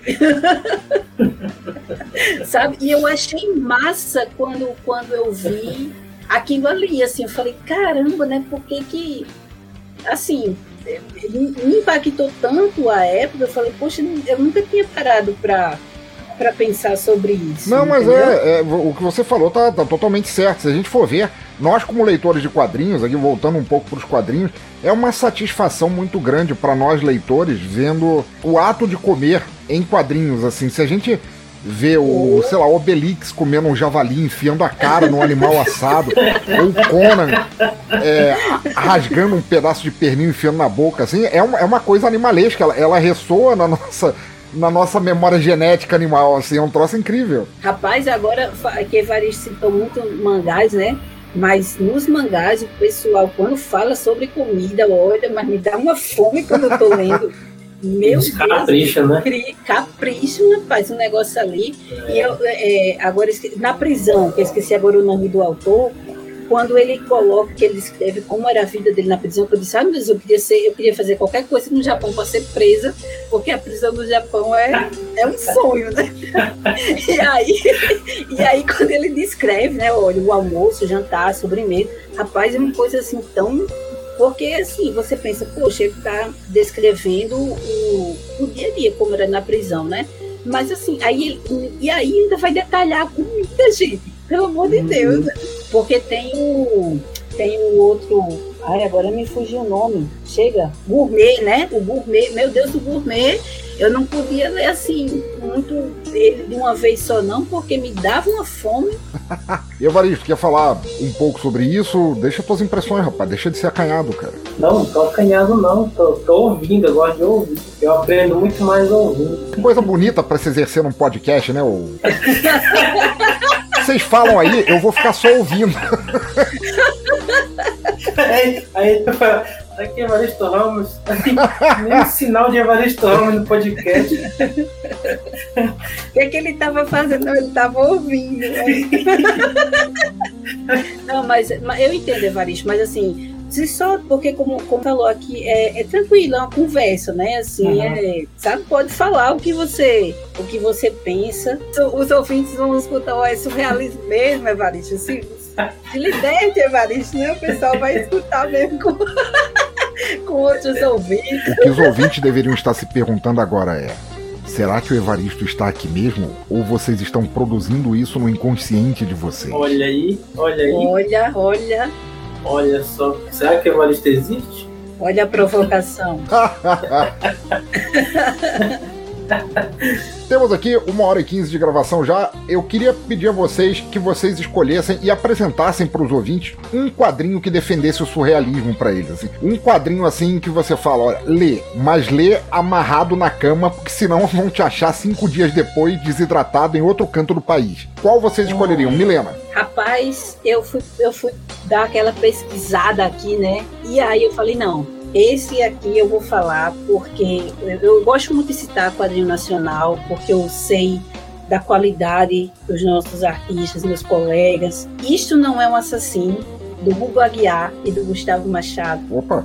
Lançado pela CSSP Editora em, acho que foi 2018. Eu não conhecia, eu fui apresentada isso aqui lá no YouTube lá do, do Liber Paz e do, do Rodrigo Escama, né? Aí eu falei, caramba, que aí fui corri, comprei, né? É bonito porque o título já é uma brincadeira com aquele quadro do cachimbo do Magritte, Sim. né? Isso não é um cachimbo, né? E aí, é, e ele diz assim, que é, o título tem um subtítulo que é Isso não é um assassino, baseado em fatos surreais. E aí eles vão contar justamente a história do próprio Magritte, tá? O Magritte pintando lá a sua famosa tela do como é mesmo o nome dessa tela mesmo? É o, o filho do homem, né? Aquele que você tem o, o, homem com a maçã na cara, você não consegue, né? Ver o, o rosto da pessoa. E aí o, o Magritte deita na, na cama, sua esposa tá lá, e a gente tem assim uma, uma, trama paralela, porque a figura que ele pintou o homem, o homem sai da tela, o filho do homem, né? Sai da tela e começa a vivenciar umas coisas como se fosse um sonho, né, do Magritte, e o Magritte tem que tipo assim encarar o que ele fez na realidade. E aí fica aquela coisa, é sonho, é realidade, né? É, a mulher do Magritte é assassinada, né? A mulher do, do pintor lá, que é o próprio Magritte. O rosto é, é o Magritte, tá? O Magritte Sim. já velho, né? E assim, e eu acho massa porque assim, a figura, né, que saiu do quadro, ele assassina uma mulher, tá? Ele assassina uma mulher. E, e, e, sim, e tudo aqui faz menção às obras, às telas do Magritte, tá? Quando ele encontra a mulher, vem aquela tela dos amantes, que são os dois, né? Os dois com, com um lençol no, no né? Que eles não, não, conseguem se ver e se beijam. A, a história mostra esse assassinato e ao mesmo tempo quando Magritte, a Magritte olha na cama a sua esposa morta, mas depois em outra cena ela está decomposta em, em, várias telas, né? É o corpo dela pintado em várias telas, né? Ela está desmembrada na arte, né? Eu, olha, isso é fantástico. Não vou contar mais, mas assim, a história vai se desencadeando dessa forma. A arte que sai, a arte que ganha vida, né? Que comete esse assassinato, passa por, por várias, vários locais e tal. E o Magritte tem que encarar o que os, a, a sua arte, né, o que o seu sonho fez. E tudo isso retratado com, com obras, com passagens de obras do, do Magritte. Então tem, é, tem Noturno, tem o Jockey Perdido, tem aquele Golconde, né? Que é, que é bem famoso, que tem uhum. a chuva de, de, de, de magrites assim caindo, Sim. né? Tem, tem, tem várias, é, várias referências aí. Aí o final, eu só vou falar do final, ele deixa, eles, os, os autores deixam pra gente desenhar o rosto de quem a gente acha que é o assassino, sabe? então, assim, mais surrealista é impossível. Excelente, excelente. sabe? E eu acho isso aqui, sabe, é uma obra fininha mas assim, feita com um amor assim, a Magritte, ao surrealismo. Tanto o roteiro do Aguiar quanto a arte do Gustavo Machado são assim, extremamente redondinhos, sabe? Tá muito bacana assim, a forma como eles encaixaram a, a, as telas do Magritte aqui na história para contar. Caramba, assim, foi foi sensacional. Para mim, um quadrinho primoroso. Aí eu falei até para eles, para o Libre e para o Escama, se eu tivesse lido antes de 2018, eu tinha colocado aí na minha lista do, do, do top 10, entendeu? Maravilhoso. Porque é sensacional. Estará aí um link para vocês adquirirem e conhecer essa obra fantástica. Evaristo, é a tua vez. Qual história você trouxe para nós, para os ouvintes, para defender o tema surrealismo? Cara, o que eu quero indicar é uma que eu li no Flip Truck. É, Flip Truck é uma, quadrinha, é uma é uma plataforma de publicação brasileira de quadrinhos, né? E lá tem um, cara, que assim, eu li todo, tudo que já tinha publicado na época que eu li de uma porrada só. Eu, eu, eu, eu, li, eu fiquei com tanto gosto desse, desse quadrinho que eu fui obrigado, eu me senti obrigado a ir lá na caixa de mensagem dos autores perguntar quando que eles iam publicar o resto, que é o Fairog Sonho Mundo. Fala um pouco mais pra gente como é que é a história. Cara, essa história é a seguinte: é uma semente que, que, surgiu ali do nada, no início do universo, o universo jovem ainda, vazio, sem nada praticamente. E essa semente germinou e criou o mundo, né? Uhum. E essa semente sonha, ela tem um sonho, sonha várias coisas, e para encurtar um pouco tudo, ela dá frutos.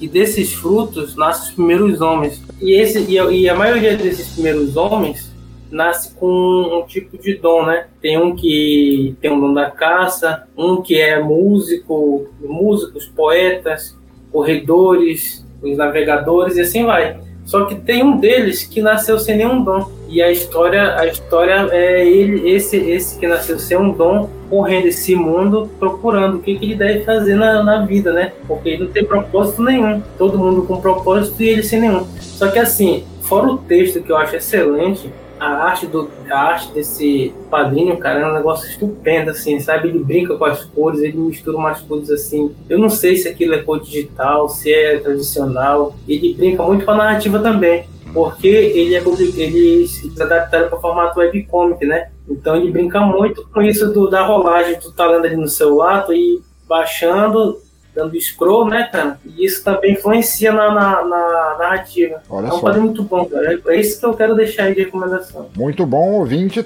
Tará para vocês aí também que estão ouvindo, se vocês quiserem conhecer essa obra também. E a minha escolha, agora para fechar assim, eu vou falar de uma coisa que eu conheci lá no início dos anos 90, quando eu fui conhecer as minhas raízes. Eu fui para Portugal, eu não sou brasileiro, eu, é, nasci em Angola, mas sou filho de portugueses e tal. Quando eu, em 93, eu fui fazer uma tour é, europeia, que é a forma educada de dizer que eu fui dormir de graça em casa de parentes que eu nunca tinha visto antes na vida.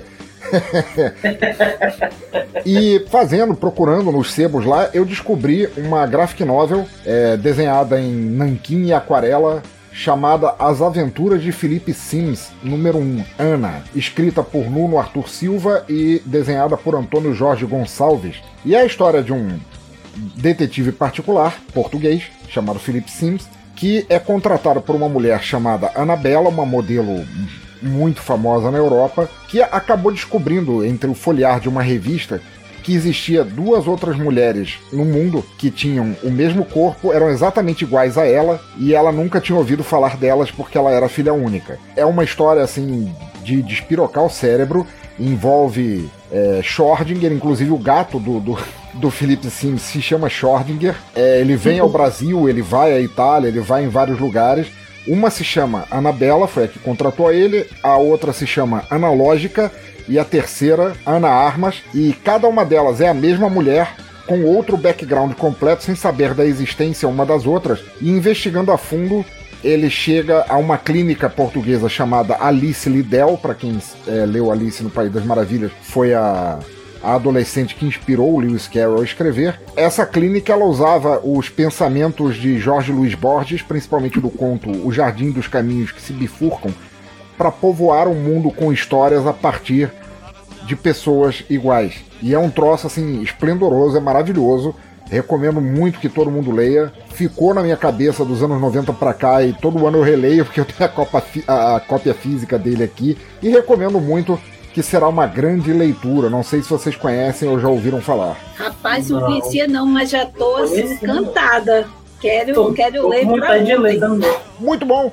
Ficamos aqui com essas recomendações. E agora eu gostaria de agradecer profundamente a Milena Azevedo e a Evaristo Ramos por terem sobrevivido a um Cômicos Enquadrados da maneira que alguns eh, desenhistas sobrevivem a Alan Moore, como a Milena falou.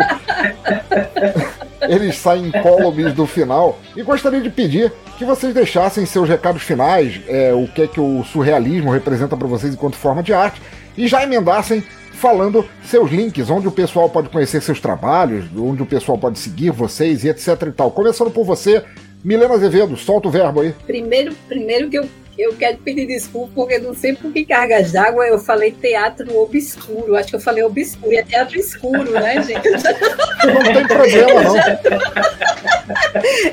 Eu, já- eu já tô acostumado a, a- a ninguém prestar atenção nas paradas aqui. Tá, tá ótimo. Você está aqui, isso, isso já é um presente por si só. Vai fundo. Desculpa aí. Rapaz, eu, eu tenho um pezinho assim no surrealismo, porque gosto um pouco do David Lynch, né? Ó, é Me nóis. perco em Twin Peaks, tá? Me perco em Twin Peaks. Mas eu gosto do David Lynch.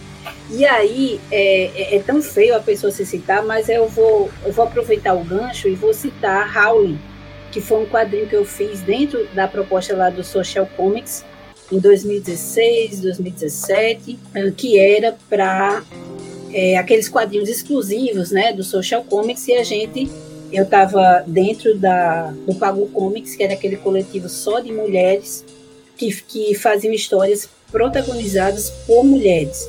E a minha era Howl, é, não sei se alguém aqui chegou a ler, contava a história de uma surfista negra deficiente física, né, da, daqui do Rio Grande do Norte.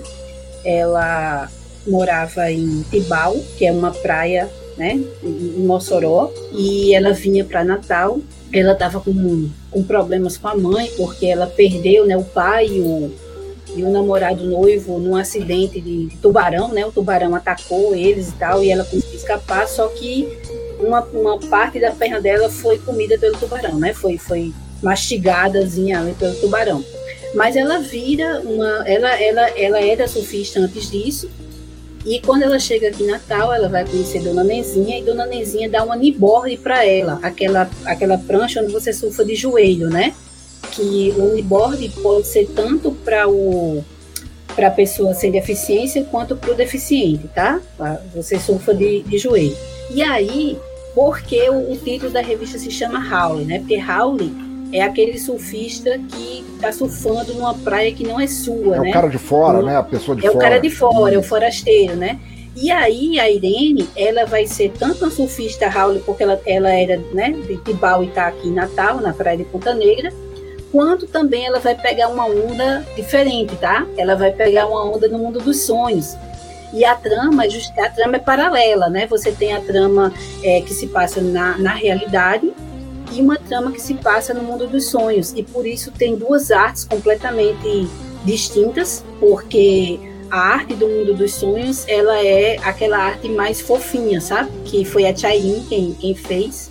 A arte da, da realidade é da o lápis é da Sueli Mendes e a arte final é da Blenda, da Blenda Furtado. E nessa parte do mundo dos sonhos é, é uma mistura de Alice no, no País das Maravilhas e através do espelho com David Lynch e Tim Burton. Então, é meio que o samba do crioulo doido, mas tem uma explicação, tá? Tem um porquê. Porque assim, se você se você for, se você lê Alice, né, os dois Alice, no País das Maravilhas e através do espelho, você vê que aquilo ali é uma é uma trama sobre o amadurecimento da menina, né? Sobre Sim. o crescimento. E aí é, é, a Irene, ela tem vários, né, vários problemas, ela não se aceita enquanto deficiente física, entendeu?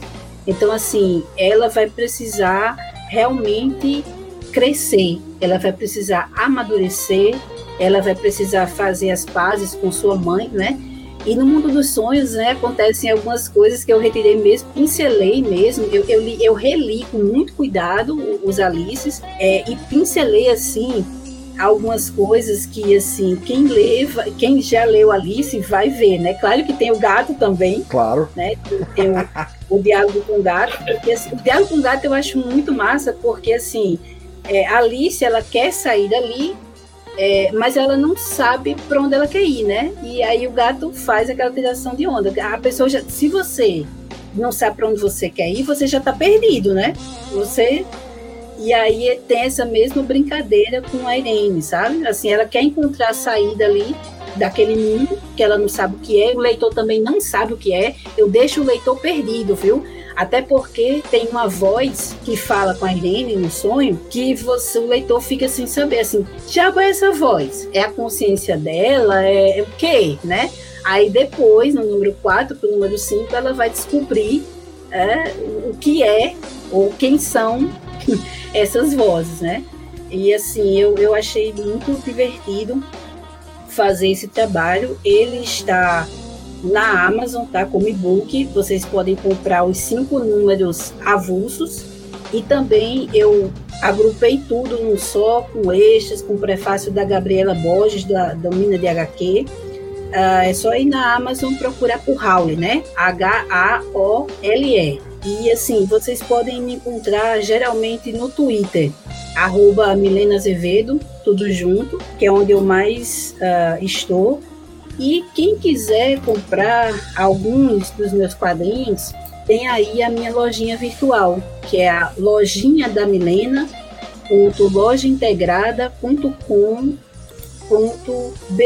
Maravilha, muito obrigado, muito obrigado mesmo, Milena, por ter aceitado participar. Evaristo Ramos, fala um pouco do, dos teus trabalhos, onde o pessoal te encontra dentro, fora da internet? Olha, fora da internet vocês não me encontram, porque como já foi dito aqui, eu não existo. Isso aqui é um programa que o pensador está rodando. o, vocês me encontram no meu blog, porque se eu ainda uso o blog, que é o evaristoramos.blogspot.com. Tem minhas redes sociais, que é o Twitter, Instagram, Só jogar em vários Ramos. E também você pode ler meu quadrinho Flip True, que eu estou publicando lá paralelos. No meu blog também tem o Paralelos, é o, acredito, o único quadrinho que eu, que eu tenho meu próprio. Pode ler também o Balado Cali 38, que eu fiz junto com o Mike e o Evane. Teve aqui no primeiro, no primeiro programa. Exato. Grande Mike, para nós. Brincadeira, Mike. Tô brincando. O, o Cali 38 tá lá no Tapas. É a plataforma tá online, né? Isso, isso. Tá completo já, o primeiro capítulo aí completinho. Vai voltar em breve. Tem gente lá que diz que gostou, né? Eu acredito nessas pessoas. Evaristo, por favor, repita aí o nome da plataforma que você falou que é dos quadrinhos nacionais aí. Flip. Flip, como Flip, é? Flip True. Flip True. Flip True. Isso. Pronto, acho que já encontrei. Flip True. Pronto, encontrei. Não conhecia, viu? Olha aí. É, é do, é do Marcos Beck, ele que, que, que toca ela sozinho. Rapaz, que bacana, não conhecia é, não. Olha aí. Tem muito, muita coisa boa lá muito, muito mesmo. E eu quero agradecer aí pelo convite de pensador. É, para mim foi, foi muito edificante estar aqui hoje, ainda mais na presença da Milena, que eu aprendi um bocado aqui. Como o pensador uma vez disse que eu sempre fico tomando nota das coisas, é verdade, eu realmente tomo nota das coisas. É, o, o nome geral dado para isso é Stalker, tá, cara? Não, não, mas o, o, o, meu aqui é, é, é, é do bem, viu? É, eu estudo.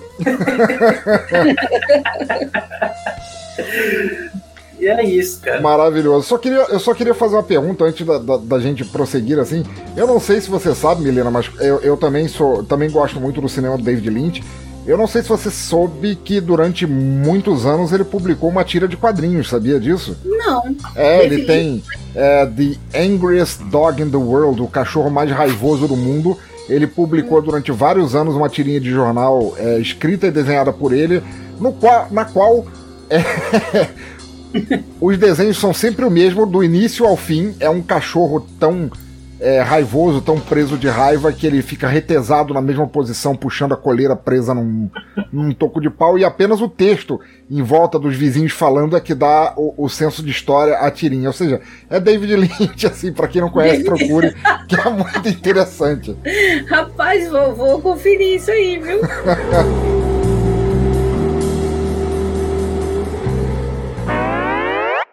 Balões de pensamento sobre tudo o que você achou do último episódio.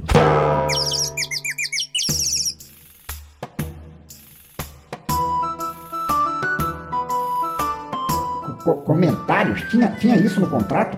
Balões de pensamento? Que nome chumbrega da porra! Vamos lá com a bagaça. Uh, certo, esses são os comentários recebidos desde o primeiro Cômicos Enquadrados. Primeiro comentário de Evaristo Ramos. Meus parabéns pelo episódio e pela nova empreitada. Parabéns aos convidados também. Gostei demais do que foi dito. Se fosse uma mesa de bar, eu seria o cara que fica apenas calado, ouvindo e bebendo enquanto vocês conversam. E eu ia aproveitar para sair de fininho para vocês pagarem a conta. Eu indicaria a Noite Escura do Andy Corsan, um quadrinho que mistura cyberpunk com Seres do Inferno com porrada e gente chapada. No mais, adorei o episódio, esperando ansioso pelo próximo. Evaristo, Evaristo, de onde é que eu conheço? Ah, ah tá, você tá aqui no episódio. Cara, você percebe o quão surrealista isso é? Você no episódio, comigo lendo teu comentário passado enquanto você tá ali na outra sala e há pouco voltando à tona o lance de ficar calado. É de convidado assim que eu gosto, só reforça a teoria de que você nem existe, mas quer saber? Muitos dos meus melhores amigos não existem, são people fine pacas. Inexistir é existência reversa, o que é muito melhor. Inexistência para as massas, ainda vamos dominar o mundo. Abração aí. É, essa HQ do Andy eu vou procurar para ler depois de jantar cogumelos ciborgues, tá? Próximo comentário de Michael Evani, que estava no outro episódio. Massa participar desse bate-papo, curti demais. Espero que me perdoem por eu ter me atropelado em tentar expor algumas ideias. Nubem Podcast é isso. Por falar em ideias atropeladas, o nome da grande dupla de artistas de quadrinhos que trabalharam com o Conan era o Roy Thomas e o John Buscema. Eu quis dizer que o trabalho do Kurt Busiek junto com Karen Nord merece ser posto ao lado da obra desses mestres cronistas das histórias do cinema. Quem esbarrar com os volumes do Conan da Dark Horse com o trabalho dessa dupla é só sucesso. Que mané atropelar, seu Mike. Muitas das melhores gags e recursos dos quadrinhos vêm de atropelamentos. Pergunta só pro acidente que gerou as tartarugas ninjas para ver o que elas falam. Eu já li Conan algumas vezes, mas sou fã mesmo do Gru, que aquilo sim é a completa fuga da realidade. Muito queijo derretido, abração grande. É, é parece que você tá escalado para voltar em breve. Olha só, garotão, matou a pau. Quem escreveu pro Teatro Escuro agora foi o Norberto Silva. Cast excelente, uma excelente estreia. Adorei o papo. Em diversos momentos eu quis entrar e dar a minha opinião. Foi um podcast que me fez emergir muito mesmo. Sobre alguns pontos abordados e o que minha péssima memória me permite lembrar. A cena da Vespa com Hank Pym foi no universo regular, numa fase escrita pelo Dan Slott que sempre incluía muito sexo, na maioria das vezes sem sentido ou gratuito. No universo Ultimate rolou mesmo uma agressão doméstica. Sobre os quadrinhos nacionais, vou sugerir um dos meus autores favoritos, Danilo Beirute. Eu conheci a arte e histórias dele com os primeiros gibis do Necronauta, que comprei a um real e eram feitos com folhas de papel A4 dobradas no meio. Depois consegui a primeira edição da editora Zarabatana. Depois eu fui atrás de tudo que ele lançou. Destaco aqui a versão de São Jorge da Panini Comics, Bando de Dois da editora Zarabatana e mais recente Shiro da Dark Side Books. Este novo programa está no topo dos meus favoritos. Parabéns a todos os envolvidos. Oi Norberto, muito prazer. Cosmocat aqui. Ouvi dizer que. É, não, mentira, tá escrito num papel de pão amassado, uns garranchos cheios de erro de português dizendo algo como chamar Norberto Silva para participar. Hum, estranho. Norberto tá escrito com C cedilha. Como é que ele consegue? Ah, deixa pra lá. Danilo Beruti é um autor massa mesmo. Já vez em que o Hank pimba na vespa, eu não posso dizer ter lido. A gente só tem acesso a quadrinhos esquecidos no limbo, não quadrinhos que deveriam ser esquecidos. Necronauta é só amor. Li quando saí para gravar esta bodega. Volte sempre aí para ouvir quem quer que venha me substituir quando o trampo acabar e lembre ou não do tal papel de pão. Pode ser que exista, pode ser que não, pode ser que sei lá. Abração. Agora quem vem é Mark Tinoco, Mark Tinoco, que é co-host do site Cultura Pop a Rigor e faz o podcast Conversa Fiada Matou Carambola. Vamos lá. Fala, pensador. Gostei muito do novo podcast. Debate muito bom com quem entende do assunto. O formato conversa de bar é perfeito. Muita gente acha que basta ter violência e sexo para uma história ser adulta, e não é bem assim. A galera da Image e o Zack Snyder entenderam errado o Alan Moore. Risos, abração. É. Mark, né? Tinoco. Parece nome de alguém que trombaria numa história em quadrinhos com a Marialva recém-saída de um poço das mortas risonhas numa história do Flávio Colim. Cuidado aí, beleza? Muito bom você ter gostado e etc, mas tu lembrou uma coisa mesmo. Zack Snyder é um caso de hospício. O cara vive meio dentro, meio fora do limbo do cinema e eu sei porque eu tenho chapas lá. Mal te conheço, mas te considero pacas pela visita. Nos ouvimos por aí nos subconscientes e vou conhecer teu podcast. Grande abraço. Quem vem agora é Darley Santos. Ao contrário de vocês, não sou expert neste assunto, mas acho que essa discussão é perfeitamente válida e inevitável. E isso é de tal forma verdade que de quando em quando volta a discussão novamente. A conversa seria então sobre um embate entre heróis alta fantasia e heróis de baixa fantasia? Sei eu, Darley, ninguém é expert no mundo. Quer dizer, fora a Milena Azevedo, que ela me arrepiou até os fundilhos históricos aqui. Curtir a viagem das HQs é assim mesmo, nem tem que ter experiência, só cuca aberta e umas ervas de fumar que. É, esquece. Falei nada, falei nada. Mas, para te dizer a real, não sei se existe alta ou baixa fantasia, mas uma vez eu sonhei com a Betty Boop, que não é nem baixa nem alta, é uma média fantasia, e mano, esse sonho acordou até os sobrinhos do capitão, é, não esse capitão que você tá pensando, lá no limbo, e que dormiu no quarto do lado. Volta mais aí. Quem vem agora é Sérgio Cabral, que fala, pensador, que episódio sensacional. Adorei o cast, os formatos, os convidados, a forma como o assunto foi conduzido. Difícil ver o assunto ser abordado assim, sem fanatismo, de forma tão coerente. Estava ouvindo enquanto trabalhava, e toda vez que algum desavisado me interrompia, eu tinha desejos assassinos. Mas o bom humor logo voltava e a vida do incauto era poupada, já ansioso para o novo episódio e conhecer os rumos que o podcast vai tomar. Olá, senhor Sérgio. Imagino que o pensador agradeça o comentário e incentivo, mas ele está ali ainda babando no papo sobre Alan Moore, David Lynch, os convidados, e ele só vai sair dali de volta para a cela colchoada. Mas faz uma força por mim aí, se puder. Quem sabe me chamam para hostear este podcast de novo em algum momento. E se não for eu, tem vários e várias personagens que eu indicaria para brilhantar o papo aqui. Tem o Coelho Atômico, tem a Elise Marmota, que gosta de fazer enemas na realidade, tem a Coco e o Cola, dois ursos que cavalgam uma tartaruga entediada pela Via Láctea, tem o Porco Pudim, namorado da Insônia e que é primo maconheiro do Gaguinho. Só gente boa, só gente boa. Ajuda o sindicato aí do limbo. Abração. O último comentário vem de Josenis de Moura. Amei o novo podcast. Tô aproveitando para colocar em dia os outros. Lembrei de duas HQs bem adultas da Marvel que eu amo. Uma é A Morte do Capitão Marvel, em que o Jim Starlin recapitula a história do Capitão Marvel com toda uma alegoria cósmica filosófica para falar sobre a morte e dar um fim definitivo ao personagem. E no caso do Capitão Marvel, a morte veio através do câncer. Não há cura mágica ou científica e nenhum herói pode fazer nada a respeito. É como a vida real e para quem perdeu algum parente, como eu perdi para a doença, a identificação é imediata. A outra é Deus ama, o homem mata, em que o conflito racial é abordado de forma direta. E o pastor apresentador de TV vilão, que virou um militar bem apropriado em X-Men 2, é bem real e na verdade o vilão, como diz o Ciclope na HQ, não é o pastor, não é o pastor em si o perigo, mas o discurso dele que conta com o apoio de muita gente. Afinal, quantas pessoas usam Deus para perseguir quem é diferente? X-Men tem muito pula-pula e raio-raio, mas quando se usa esse tipo de metáfora para falar sobre quem é diferente e problemas reais, fica outra coisa. São dois quadrinhos atemporais. Esse é Joseni, aqui Crazy Cat falando em nome, talvez não um representante oficial, mas falando em nome do Pensador Louco, sinto muito aí pela perda do, do parente pelo câncer, é uma coisa terrível, ele mesmo também perdeu gente bem próxima assim. Mas olha só, acabei de descobrir aqui, tem mais um nome no papel de pão aqui, só que do outro lado. Aliás, quantos lados possivelmente um papel de pano deve ter. E essas manchas aqui, diabo de sujeito porcão esse pensador. Deixa pra lá, continuando. O Capitão Marvel foi outro que ficou um tempo pulando dentro e fora do limbo. Mas de uns tempos pra cá tá lá, descansadão, sem os braceletes cósmicos, o câncer ou escritores ruins antes do Starling, que quase sempre foram um tumor pior nas histórias dele. Ele agora vende pastel e caldo de cana lá no limbo. Mó bom, sempre passo lá depois da feira. A outra história eu não li, vou procurar quando ler. Gosto muito de história de mutante porque eles, você sabe, né? Nunca fico muito tempo travados na mesma ideia. Hehe, piadalha. Em nome do Capitão Marvel, não original, abração aí.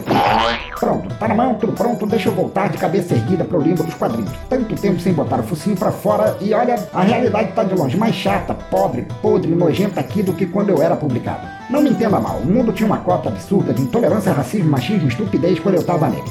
Mas juro que em minha inocência de coelhinho da linha quântica temporal eu tinha esperança de ter mudado algo para melhor. Mas porra, limbo forever, é o que eu sempre digo. Entretanto, você que está aí ouvindo, quer tenha ou não gostado de ouvir, ainda tem muita coisa que você pode fazer. Curte o podcast, assine, recomenda para alguém que você gosta, recomenda para alguém que você não gosta, só pro raivinha. Deixa um trocado pro sei lá quem louco continuar. Siga o sujeito nas redes sociais, interage, faça parte. Nem é muito para ajudar o estado atual do mundo, não. É só que eu não fui muito com a cara do pensador e não queria ter a chance de reencontrar no limbo. Sabe qual é? Nada errado com os convidados deste episódio, mas bicho, eles podiam estar em companhia bem melhor, se é que você me entende. Captou? Captou a mensagem? Bom, deixa eu ler o roteiro aqui. Ah, implorar para o ouvinte ouvir mais episódios. Feito. Seguir nas redes feito. É, acho que tá tudo. Ah, tá certo. A musiquinha para encerrar o episódio. Ô peidador louco, pede aí para algum convidado teu e até nunca, beleza? Fui! Muito obrigado, gente. Muito obrigado. Desculpem aí pela intromissão um instante aqui. É, eu tive que dar conta de um cartoon meio maluco aqui tomando conta do Teatro Escuro. Mas, como é de costume aqui, a pessoa, primeira vez no Teatro Escuro, assim, escolher uma música de encerramento que represente tudo aquilo que a gente falou. E eu vou escolher assim, entre Milena Azevedo e Milena Azevedo, qual Milena Azevedo eu vou escolher para escolher? Olha que tem, tem mais de uma aqui, tem mais de duas, viu? Meu Deus, é um exército. A dominação é um está em andamento. Eu, eu sou uma Cylon, então assim, você pode ver o mesmo formato, a mesma pessoa aqui, mas com personalidades diferentes. Aí, cuidado. Milena, então, é, qual música você escolheria para encerrar este episódio do Cômicos Enquadrados? Rapaz, eu pensei aqui e eu vou de uma música de uma banda que eu gosto pra caramba, porque conheci eles com a versão belíssima de La Bamba, né? Olha aí. E eu acho que vocês não conhecem essa música, Los Lobos com River of Fools. Excelente, nossa, eu adoro Los Lobos e conheço. Música. Conhece River of Fools? Sim, muito bom. Eu adoro essa música. Não, maravilhosa, maravilhosa. Ouvintes, então fiquem aí agora com River of Fools por Los Lobos. E até o próximo episódio. Tchau!